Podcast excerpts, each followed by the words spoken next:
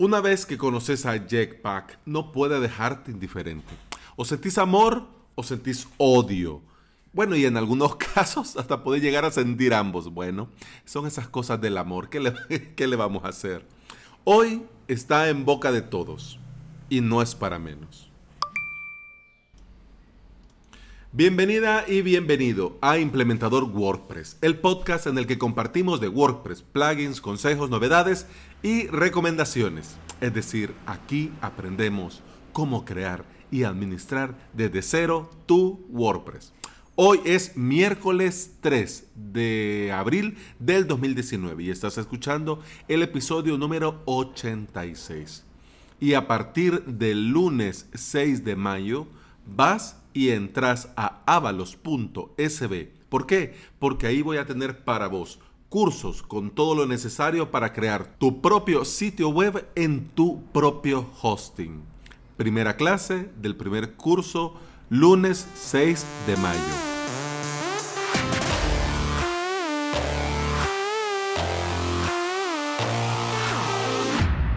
Me levanté hoy tan tranquilo y como todas las mañanas antes de ponerme a trabajar, pues agarré mi Feedly y comencé a ver, pues a leer, a poner algunos artículos para leer más tarde cuando me venga mejor, pero pero pero de entrada hubo un artículo que, que me quitó el sueño y la pereza que tenía hasta ese momento.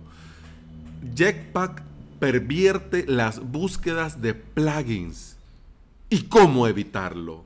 Posts de la mano de Fernando Tellado. El título no te lo voy a negar. De entrada me preocupó. Me preocupó porque yo soy usuario de Jetpack. Pero ahora que lo he leído, bueno, lo leí y lo releí todas las veces que fueron necesarias, te puedo decir una cosa. Calma. Pero con este calma, no quiero que se vaya a malinterpretar. ¿Por qué? Porque Fernando Tellado es, para mí, en mi humilde opinión, un gran señor y un excelente profesional. Lo respeto mucho por todo el trabajo que ha hecho y hace por la comunidad WordPress en español y el enorme recorrido de su web Ayuda WP. Pero bueno, ¿cuál es la polémica? Por si no te has topado, no has leído y no te has enterado, vos podrías estar preguntando, ajá, ¿y qué pasa? ¿Y qué pasó? Bueno, te cuento. La polémica es la siguiente, dos puntos. Si tenés instalado el plugin Jetpack y vos te vas al buscador de tu WordPress para instalar un nuevo plugin, es decir, plugins, añadir, añadir nuevo, y pones en el buscador de este añadir nuevo, de, la parte de WordPress donde añadís nuevo. Ojo, que estoy haciendo mucho, mucho, mucho por si alguien aquí pues es, es nuevo en la sala. Pero bueno, nos vamos entendiendo. Entonces, en esta cajita de búsqueda, vos pones algunos términos o algún término de búsqueda que tenga relación con los módulos de Jetpack, además de los resultados de los plugins que te van a aparecer al principio, el primero, en los resultados te ponen módulos o el módulo respectivo de Jetpack que hace eso que vos andás buscando. Y esto te lo ponen antes de los demás resultados. Ya. En el caso de que ya, ya lo usas, bueno, te aparece ahí como quien dice, hey, aquí tenés esto. ¿ah? Pero en el caso que no, hey, activalo. ¿Ok? Bueno, entonces, a esta polémica la pregunta es, ¿y esto es grave? ¿Y esto es grave? Bueno, te respondo, no y sí. No, porque simplemente si le das a ocultar esta recomendación, pues eso se quita y a seguir viviendo y puedes seguir viendo los demás plugins que te aparecen. Y sí es grave porque como dice Fernando, se abre, se abre un peligrosísimo camino que pueden seguir, ojo, después de que ya Automatic abre la puerta, a esto, a ellos, le pueden seguir grandes plugins que tienen mucha cuota de mercado y que son muy famosos. Y apropiarse entre unos y otros de ciertas palabras claves y volver ese buscador de plugins del repositorio de WordPress inservible. Yo entiendo cuando Fernando pone el título del post, yo entiendo su punto de vista, porque él colabora activamente en la traducción del core y conoce desde dentro el desarrollo de WordPress y además también cómo se llevan algunas cosas eh, de parte de la empresa Automatic, que pues son los dueños de WordPress.com. Para bien o para mal, Automatic es una empresa. Y para bien o para mal, bueno, no trabajan por amor al arte. ¿Me entienden? Me explico. Ellos tienen que generar ingresos. Ellos van para bien o para mal, como empresa, tras el dinero. Y bueno, no lo podemos negar porque desde que comenzaron a monetizar plugins, ya la polémica estaba echada. Y ya esto ya era, ya estaba a punto de reventar. Pero bueno, ¿qué es lo que yo concluyo de todo este asunto? Primero, que Automatic ha patinado en esta estrategia porque está dando mal ejemplo y un muy mal ejemplo. Y no solo está dando mal ejemplo, sino que también está dando, está mostrando malas prácticas a la hora de sugerir sus servicios. Yo soy usuario activo, te lo decía en un principio y esto te lo he mencionado antes. Yo soy usuario activo y no solo activo, sino que también soy usuario de pago. Es decir, que yo le pago a Jetpack. Lo tengo aquí en mi sitio web avalos.sb y comencé a usarlo, además por curiosidad y para ver de qué va. Comencé no solo a usarlo, sino que también comencé a pagar por esos servicios para ver desde este lado lo que Automatic hace dentro de WordPress.com. ¿Por qué? Porque Jetpack te Jetpack pone en tu configuración de WordPress.org algunos servicios que ellos dan dentro de WordPress.com, pero sin estar en WordPress.com. Es decir, algunos servicios y módulos que los usuarios de WordPress.com tienen a su disposición.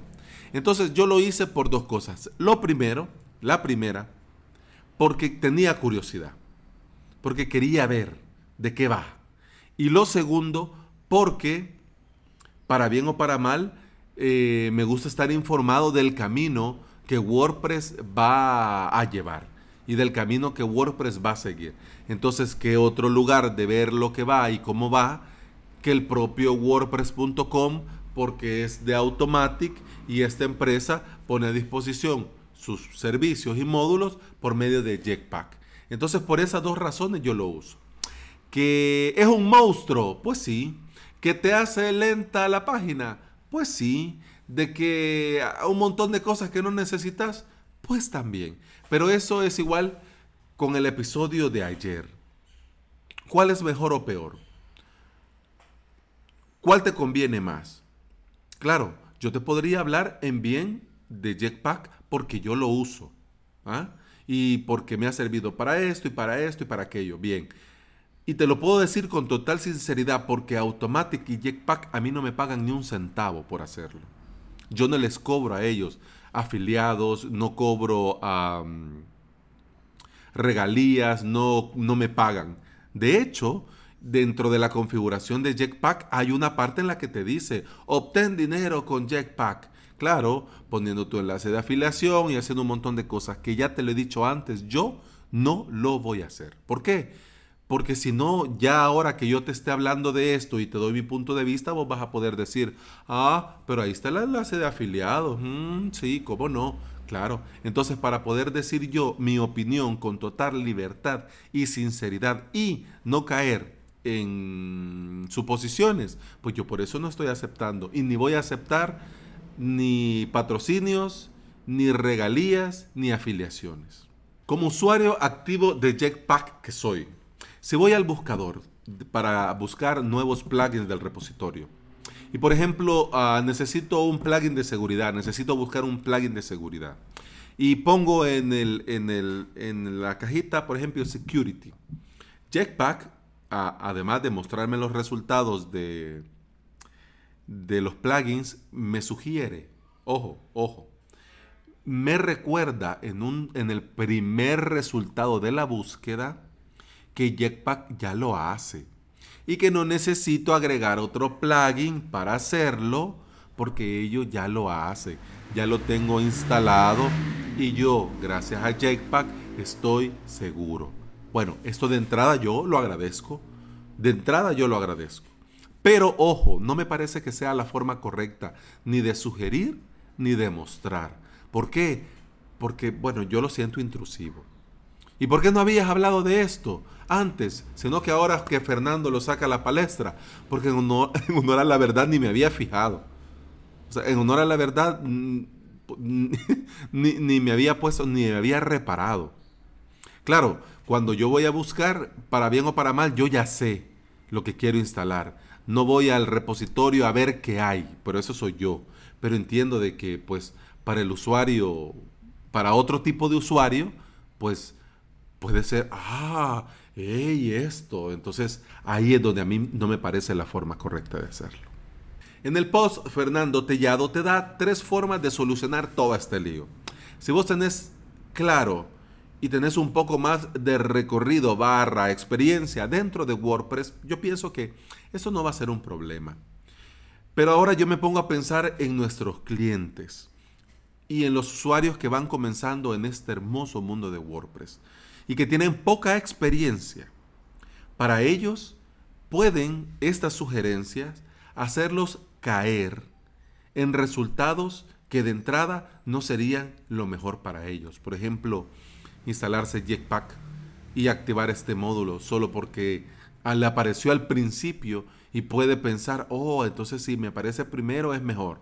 Pues no, porque ya te lo he dicho antes, eso de que mejor o peor depende de cada sitio web, depende de, depende de cada necesidad particular y depende de cada cliente. Y por eso pienso yo que este Automatic se ha equivocado rotundamente al hacer esto.